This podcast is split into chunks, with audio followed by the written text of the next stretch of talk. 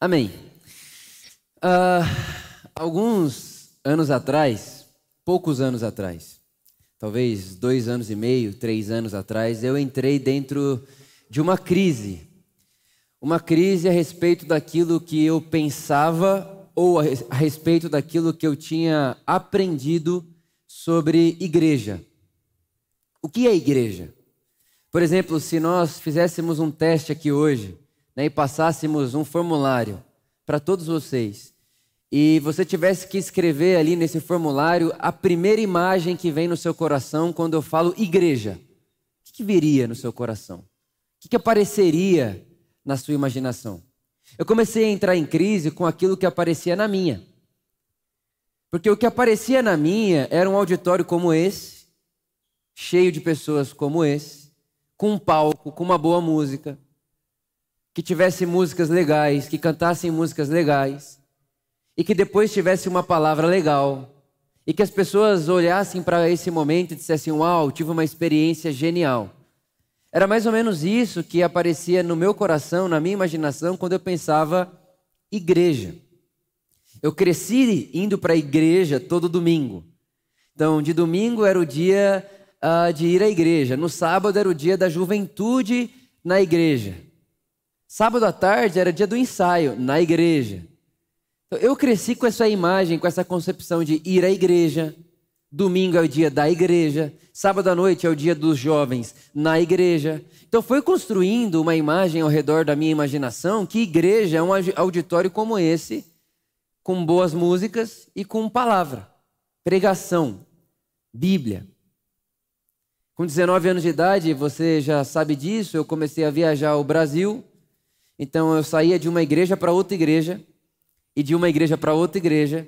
Então prega aqui 10 da manhã, preguei. E agora, qual que é o meu próximo compromisso? Entra no carro, vai viajar duas horas para pegar três da tarde em outra igreja. E depois, entra no carro, vai para o aeroporto que você vai pregar à noite em outra igreja. Essa virou minha vida, essa se tornou minha vida, dos 19 até os 23 anos de idade. Era isso que eu fazia todo dia. Quando eu não estava pregando numa igreja, eu estava descansando para pregar. Era assim que eu vivia. Então, a imaginação que o Vitor aprendeu a ter, não só através dos meus mestres, mas também através da minha experiência, é que igreja é um auditório, de preferência lotado, de preferência com bom som, de preferência com uma boa música, de preferência com ar condicionado, de preferência com cadeiras confortáveis, de preferência com boa localização, de preferência com lugar de estacionamento. Igreja vai se tornando e foi se tornando isso na, me, na minha imaginação. E a minha crise foi que quanto mais eu me aproximava do Evangelho, e quanto mais eu me aproximava da experiência bíblica de igreja, maior a distância que eu percebia entre aquilo que eu imaginava igreja e aquilo que Jesus tinha no coração quando falava sobre igreja. Aquilo que os primeiros cristãos tinham no coração quando falasse sobre igreja. Por exemplo, eu já ouvi não poucas vezes a expressão: Ah, eu fui na igreja do Vitor. O que, é isso, igreja do Vitor? A gente fala isso aí. Eu encontro pessoas, às vezes no shopping ou no mercado, e a pessoa diz: Nossa, tenho muita vontade de ir lá na sua igreja. É interessante essas expressões. Eu sei que tem coisa que é força de linguagem, mas a gente também não pode negar que existe muita crença enrustida nessas falas. A igreja do Vitor, a igreja de fulano de tal.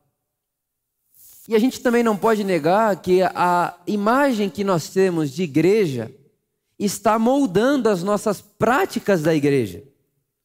Então, se nós estamos falando de liturgia, de práticas conscientes, repetitivas, a gente não pode negar que se eu imagino igreja como sendo um auditório com luz, ar-condicionado, cadeira gostosa de sentar, boa música, o dia que eu entrar num lugar sem ar-condicionado, a cadeira for ruim, a música não for legal e a pregação mais ou menos, eu vou falar isso aqui na igreja.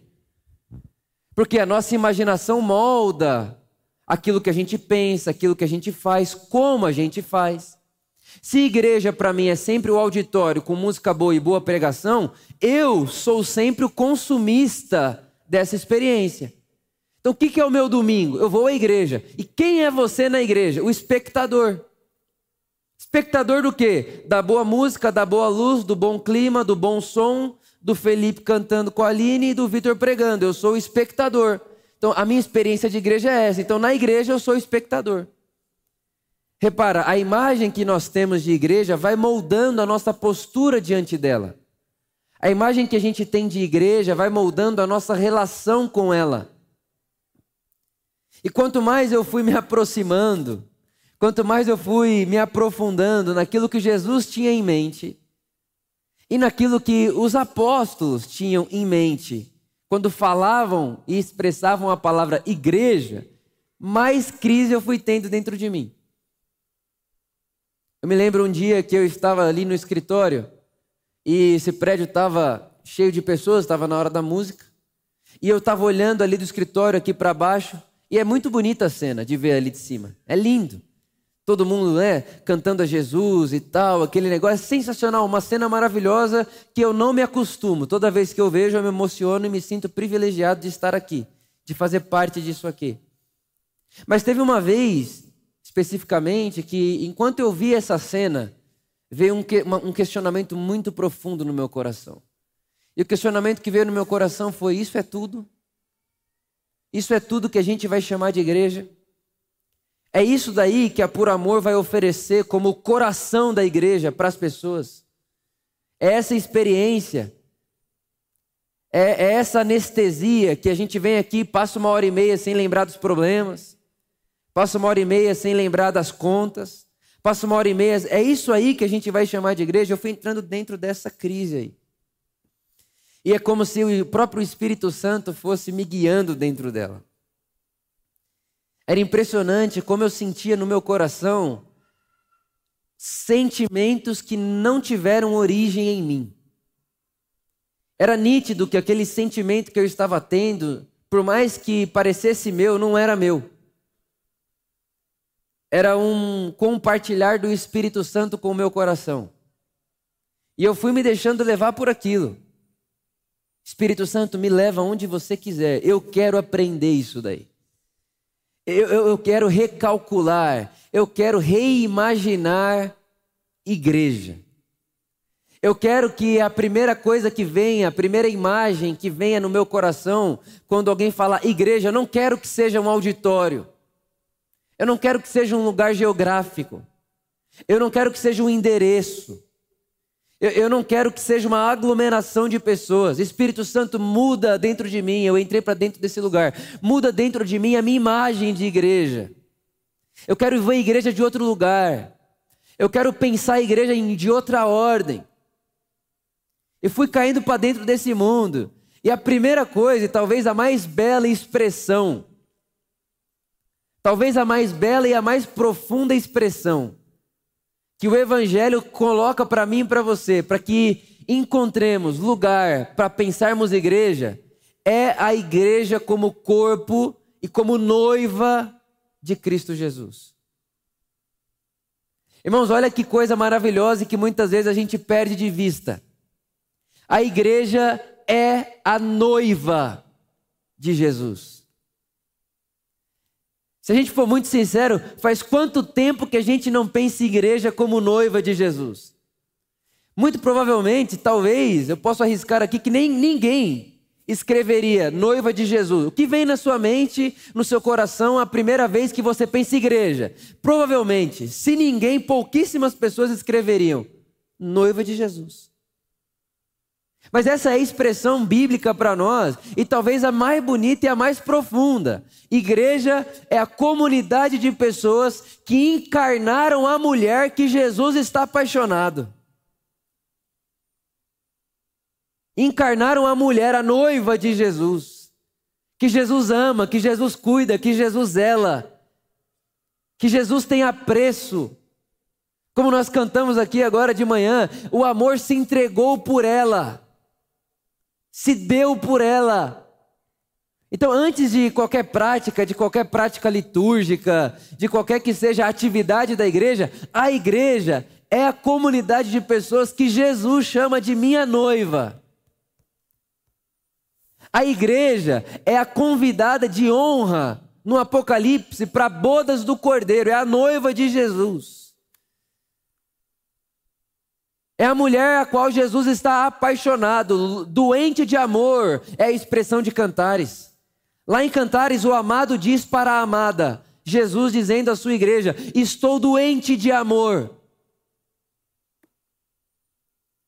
A igreja é essa pessoa, essa comunidade de pessoas que faz o estômago de Jesus bater borboleta. Jesus é apaixonado na igreja. Jesus é apaixonado em gente, igreja é gente, igreja são pessoas, igreja é a comunidade de pessoas que reunidas carregam e têm em si o alvo do amor de Jesus, o alvo do afeto de Jesus, o alvo do carinho de Jesus, do zelo de Jesus. Igreja noiva de Jesus, minha noiva, o Espírito e a noiva dizem: Vem. Igreja, noiva de Jesus, a, a, a comunidade de pessoas que encarnaram o alvo da paixão de Jesus. E não só encarnaram o alvo da paixão de Jesus, mas igreja. É a comunidade de pessoas que unem voz com o Espírito Santo e diz: Vem Jesus. Olha só a distância, igreja, auditório, luz, palco e igreja noiva de Cristo. Olha, olha, olha a distância.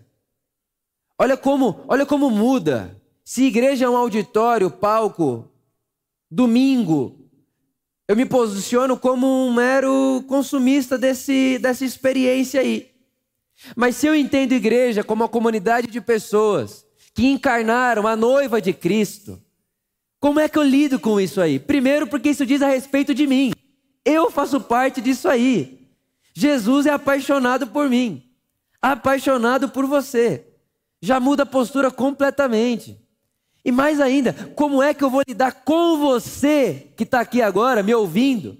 O que, que eu vou falar para você? Qual vai ser a minha reverência em falar para você coisas a respeito de Deus, a respeito da vida, sabendo que você é a noiva de Jesus e Jesus zela por você? Jesus tem ciúmes de você. Irmão, Jesus tem ciúmes de você, ciúmes. Ciúme. Como é que eu vou tratar você sabendo disso? Muda completamente a nossa postura diante da igreja. Agora sim, somos a noiva de Cristo. Somos essa expressão esposa de Jesus. Maravilhoso, coisa linda. Mas se somos seres de liturgia, se somos seres de hábitos, como nós vemos falando aqui há seis semanas, quais são as práticas dessa igreja? Qual, qual é a prática dessa noiva de Jesus? Como que essa noiva de Jesus, como que essa comunidade de pessoas que encarnaram a noiva de Jesus, como que elas vivem? Como que elas convivem entre si? Qual é a rotina dela? E para isso eu quero ler com você Atos capítulo 2. Atos, no capítulo 2, versículo 42. Diz assim: Eles, a igreja, se dedicavam ao ensino dos apóstolos. Irmãos, ensino dos apóstolos é o evangelho. A gente hoje aqui, 2022, a gente precisa até recalcular a nossa interpretação disso aí. Porque quando a gente lê a palavra apóstolo ali, cada um já vai pensar uma coisa. Cada um já vai produzir, tem produzido dentro de si uma imagem, dependendo da sua história, do que você já teve acesso, do que você já ouviu. Então, o ensino dos apóstolos é o evangelho. Então, o que a igreja fazia? O que a igreja deve fazer? Primeiro, ela deve se dedicar ao evangelho, ao ensino e ao aprendizado do Evangelho. E é o que mais? A comunhão. Comunhão, coinonia, relação, amizade, fraternidade, irmandade, relações de amor. Que mais? Ao partir do pão. Irmão, esse partir do pão aqui é a ceia. Nós acabamos de falar cinco celebrações. As, as últimas cinco celebrações nós falamos só sobre ceia. Então o que, que eles faziam? Se dedicavam ao ensino do Evangelho, se dedicavam à fraternidade, à irmandade, à amizade, à ceia e às orações. Todos estavam cheios de temor. E temor, irmão, é submissão em amor. Todos estavam cheios de temor e muitas maravilhas e sinais eram feitos. Olha que maravilha isso aqui. Quando a gente pensa em maravilha e em sinal, a gente tem essa tendência a imaginar coisas grandiosas. Céu que abre, gente levantando de cadeira de roda, cair fogo do céu. Isso tudo é maravilhoso, é tudo muito bonito. Mas as coisas maravilhosas é, são coisas muitas vezes que os nossos olhos não podem ver. Então, por exemplo, quão maravilhoso é um pai, um filho que voltam a ter relação depois de ouvir o ensino do Evangelho. Isso é um milagre, sim ou não? Quão maravilhoso é um adolescente perdoar o pai que oprimiu e fez mal para ele na infância, depois de ouvir o Evangelho.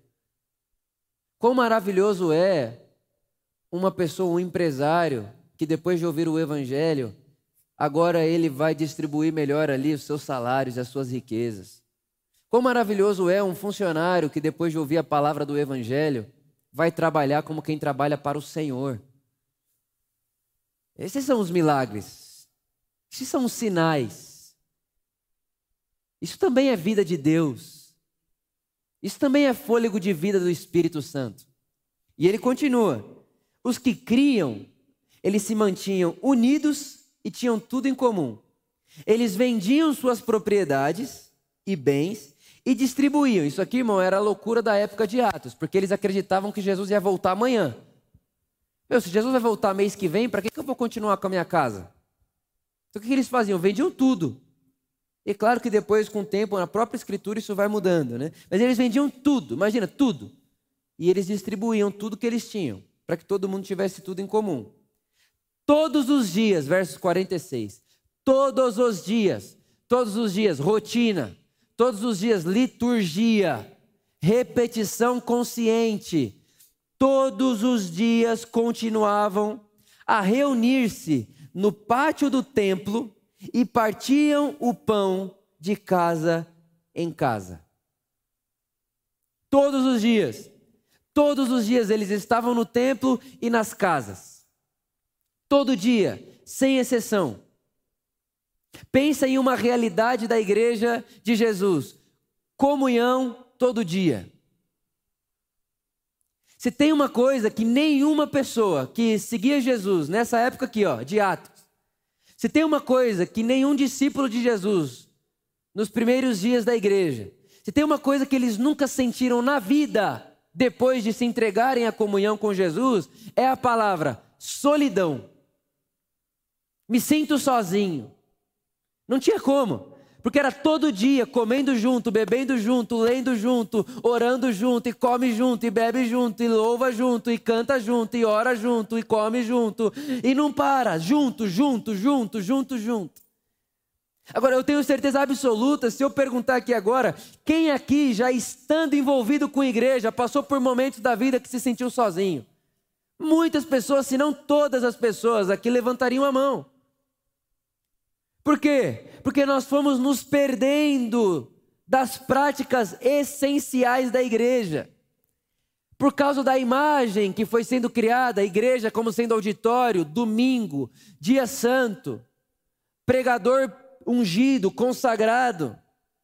Eu preciso ouvir a palavra de Deus no domingo, no templo. Por causa dessa imagem que foi sendo gerada no meu coração e no seu coração, a gente foi perdendo o essencial da igreja que são as relações de amor, que são as relações de afeto. Irmãos, o trunfo da igreja não é a aglomeração. Jesus nunca orou e disse, Pai, que eles tenham um prédio e que eles se reencontrem no prédio e que a, a, a, sociedade possa ver, olha o tanto de prédio cheio de gente, e aí todo mundo fica, nossa, Deus está no meio deles. Jesus nunca disse isso, nunca orou isso, nunca desejou isso. A oração de Jesus foi: Pai, que eles sejam um. Pai, que eles aprendam a amar uns aos outros como eu te amo e você me ama. Que a mesma união que eu tenho contigo, Pai, eles tenham entre eles. Porque o dia que eles se amarem como nós nos amamos, o Jesus orando ao Pai, Pai, o dia que o Vitor amar seus irmãos como eu te amo e como você me ama, o mundo em volta do Vitor vai reconhecer que tu me enviastes. É nas relações de amor e não na aglomeração que Jesus é visto. É nas relações de amor e não na aglomeração que Jesus é celebrado. É nas relações de amor que Jesus pode ser tocado. Foi Jesus quem disse: Aonde estiver dois ou mais reunidos em meu nome, ali eu estarei, no meio de vocês. Eu estava essa semana fazendo um atendimento, tendo uma conversa pastoral com um irmão nosso, e eu falei para ele, cara, na distância entre eu e você está Jesus. Esse espaço só é vazio aos nossos olhos físicos, mas entre nós não há espaço vazio. Jesus preenche todo esse espaço. E não importa se estamos em mil pessoas ou em duas pessoas. Jesus disse: aonde dois ou mais estiverem reunidos em meu nome, ali eu estarei. E não estarei passivamente, ali eu estarei em ação. Jesus age, Jesus tem vida, Jesus faz. Jesus está se movimentando, Jesus não é uma companhia passiva, Jesus é um amigo ativo. Ele se movimenta, ele age. Ele faz em nós, ele faz através de nós, ele faz através do outro na nossa vida, mas é nas relações de amor que isso acontece. É nas relações de comunhão que isso acontece. Dá para entrar no templo, dá para vir aqui hoje, triste e sair mais triste. Porque entrou triste porque se sente sozinho e depois de entrar num lugar como esse, com várias e várias pessoas, saiu sem receber um abraço. Dá para entrar no templo e sair despercebido. Dá para vir aqui, entrar aqui chorando e ninguém abraçar você para enxugar sua lágrima. Porque o templo é aglomeração, é muita gente. No templo a gente não se olha no olho, no templo a gente vê a multidão. No templo a gente vê aglomeração, mas na casa não. Na comunhão não. Na mesa não. Para partir o pão com você, eu tenho que estar tá olhando nos seus olhos e você olhando no meu. E é quando você olha nos meus olhos e eu olho no seu que eu vejo que seu olho está lá cremejando e que talvez você precisa de abraço e não de pão. É só na comunhão que isso pode ser possível. Não dá para fazer isso aqui. Não consigo, ninguém consegue. A gente não pode. Não dá. É na comunhão do dia a dia que a igreja faz igreja. É na comunhão, nas relações de amor, da rotina diária que a igreja nasce, que a igreja aparece, que a igreja floresce. Não nas aglomerações do domingo, mas nas refeições da segunda-feira. Não nas aglomerações do domingo, mas nos escritórios da segunda-feira. Nos grupos familiares, nas casas, nas relações de amor. Irmão, você tinha uma essência na igreja de Jesus. Essa essência da igreja de Jesus são as relações de amor.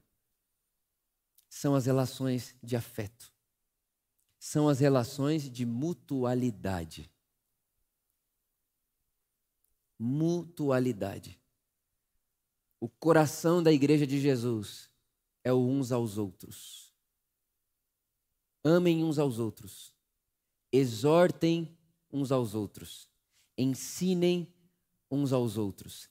Encorajem uns aos outros. Consolem uns aos outros Sejam hospitaleiros uns com os outros. Edifiquem uns aos outros. Irmãos, a igreja de Jesus é feita no uns aos outros. Não é do Vitor para o todo, é do uns aos outros. Uns aos outros, uns aos outros, uns aos outros.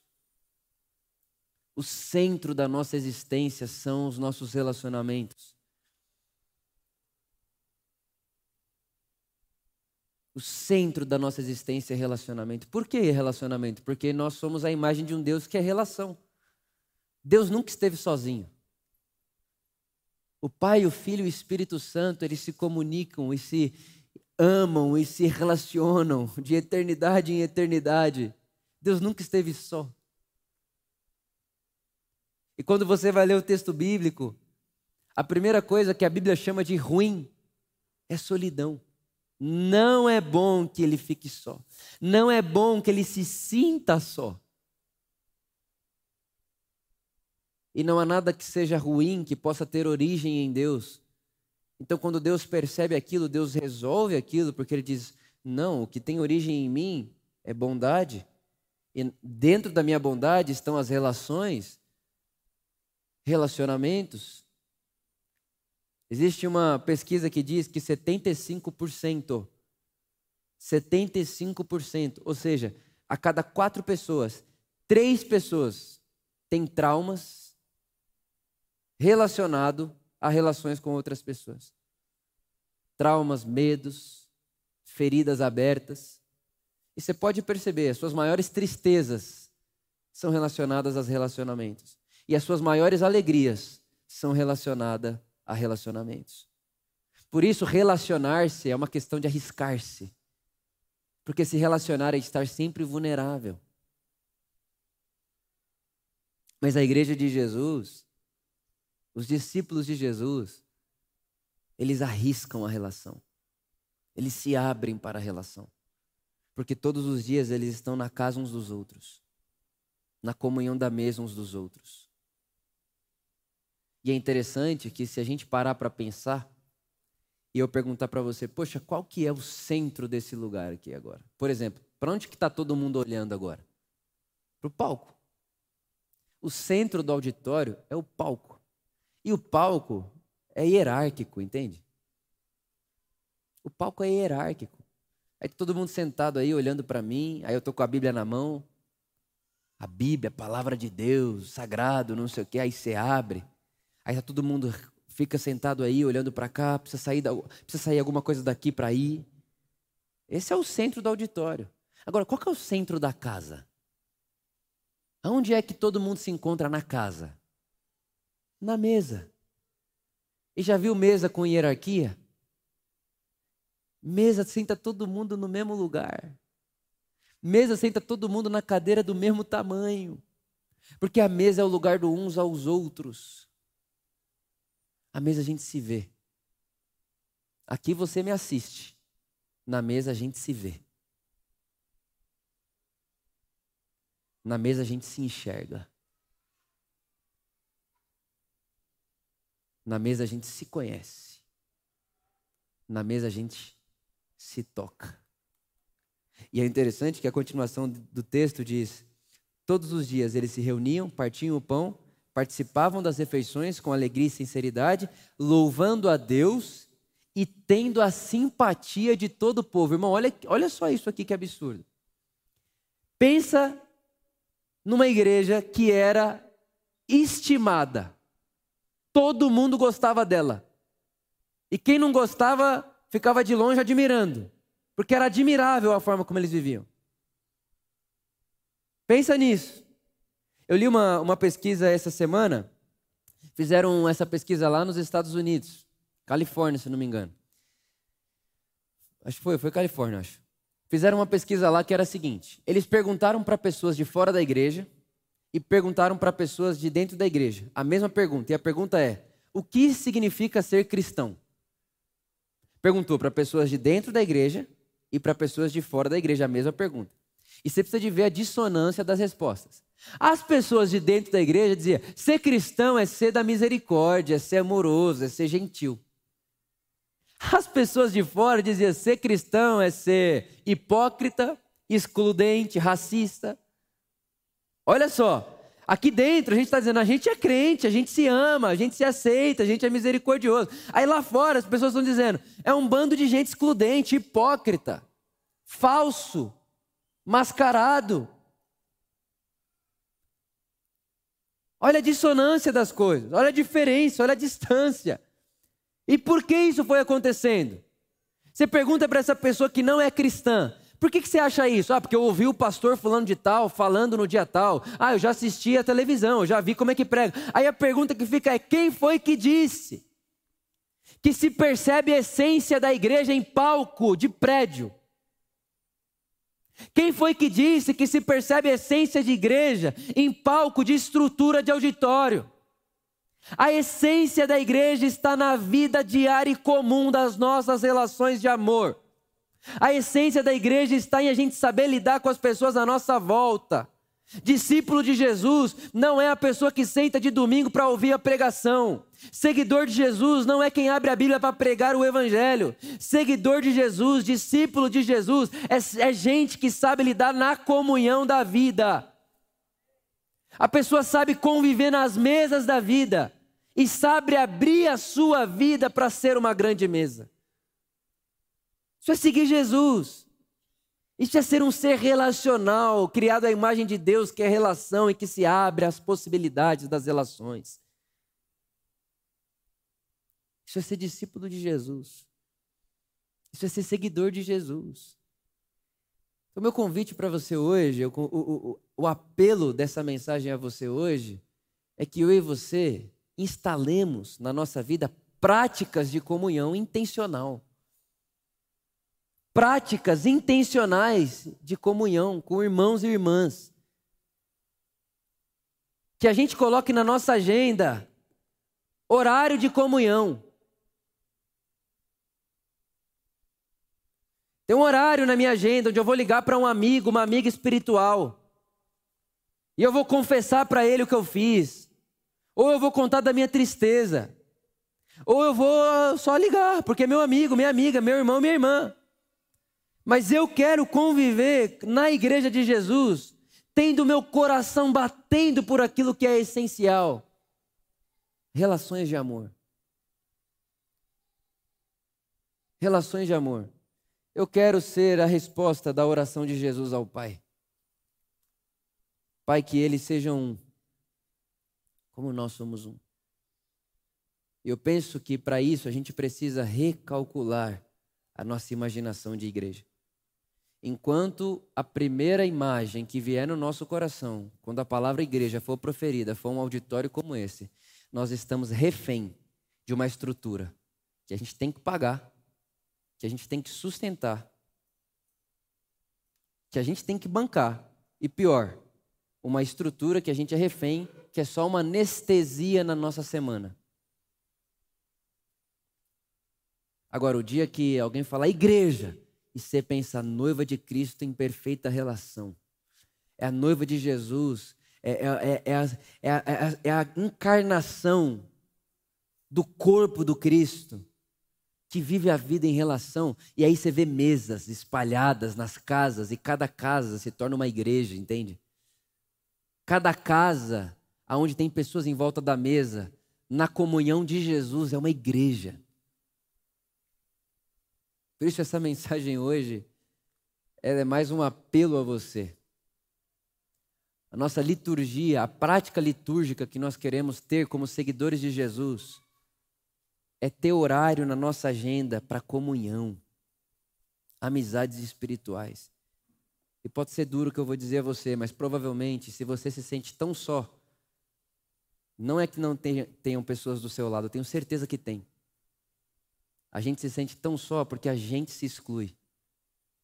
A gente não tem tempo na nossa agenda para lidar com o outro mais. A gente prefere gastar nossa energia nos sentindo sozinho do que nos arriscando na relação. Já fomos muito feridos, já fomos muito machucados, já fomos expostos e aí a gente fala: não quero repetir isso de novo e agora eu me sinto só. Dê um pulo para fora da bolha da, da, da solidão. Porque fora dessa bolha tem gente que te ama e que te quer bem. Fora dessa bolha da solidão que você entra, tem gente que se importa com você.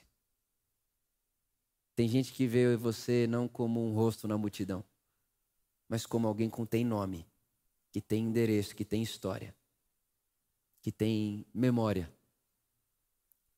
que tem facilidades e dificuldades. Tem gente que te ama. Mas para você perceber e experimentar esse amor, você vai ter que dar um pulo para fora da bolha da solidão.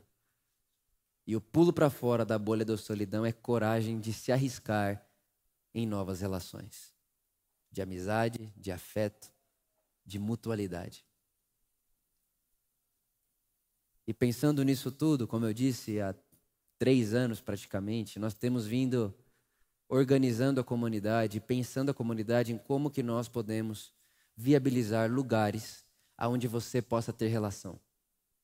Aonde você possa lidar com gente e não perder o essencial. Irmãos, isso aqui é maravilhoso, a experiência é linda, isso aqui é divino, Deus está aqui entre nós. Mas não é a essência, não é o coração. Não é. Tanto que quando começa a perseguição em Jerusalém, a primeira coisa que eles perdem é o templo. Mas a igreja não morre. Porque a igreja, por mais que tenha e se reúna como comunidade, ela está espalhada marginalmente nas casas, na vida, nos escritórios, nas empresas. Ela está aí. Porque ela é o corpo de Cristo que sopra onde quer, ouve-se a sua voz, e assim são as pessoas guiadas pelo Espírito de Deus.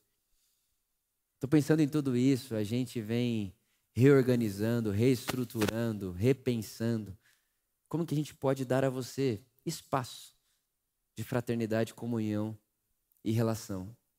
Então a minha minha fala com você hoje tem o auxílio de um vídeo que eu queria que você assistisse esse vídeo agora com seu coração e com esse contexto que eu acabei de expor a vocês.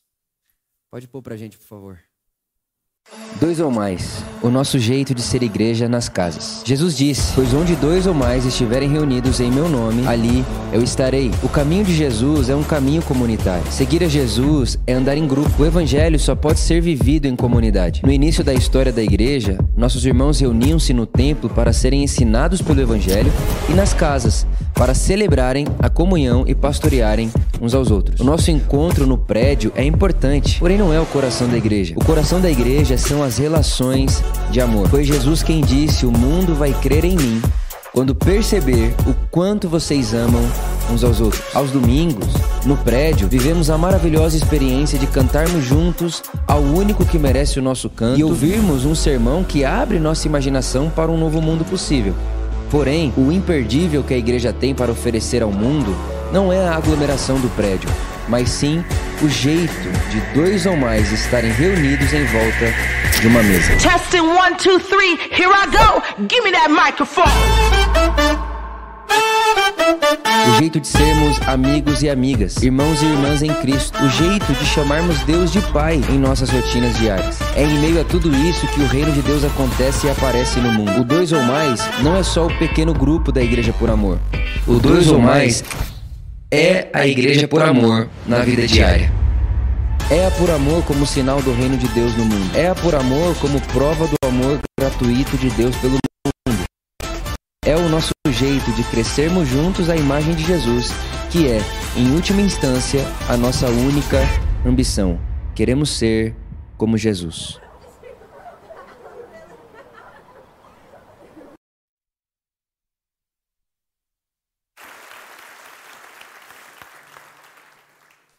Então eu termino esse apelo, essa exortação, esse encorajamento, convidando você a estar aqui com a gente no próximo sábado, 16 horas. E eu já antecipo a você que você vai ter a oportunidade de abrir sua casa. Se você quiser e disser, eu quero abrir a minha casa.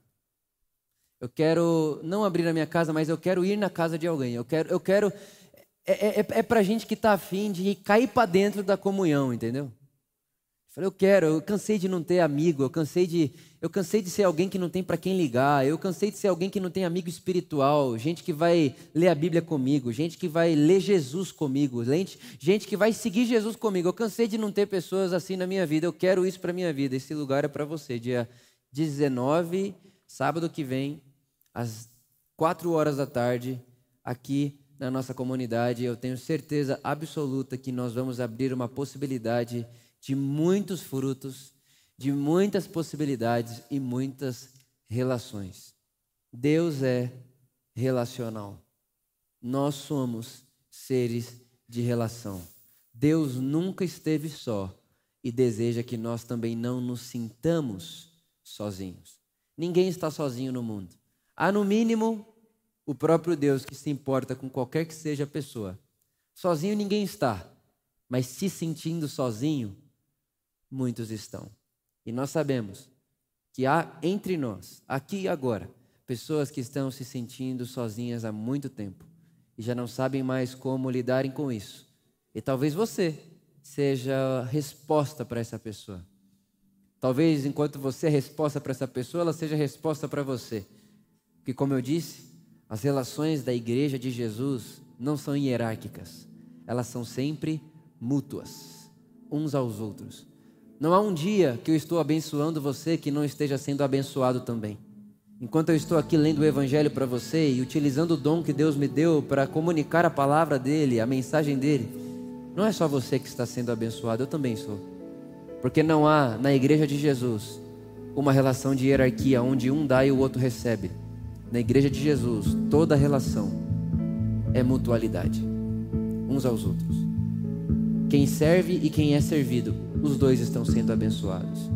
Os dois estão aprendendo e tendo o que ensinar. Eu oro para que nós, comunidade por amor, reunidas aqui, não só aqui nesse lugar, mas em outros lugares também do Brasil, que se reúne em suas casas, em seus bairros, em suas cidades, lendo o Evangelho aqui junto com a gente. Minha oração é que nós não só saibamos aqui, mas que nós experimentemos de alma e coração a realidade que é conviver entre irmãos e irmãs em Cristo Jesus. Mas já te adianto, para você não construir um castelo de areia, já te adianto, nessas relações você vai se frustrar, vão te machucar, mas machucado e frustração não é tudo que as relações têm para nos dar. As relações também nos salvam, nos curam, nos abençoam, nos ensinam, nos encorajam, nos abraçam, nos acolhem.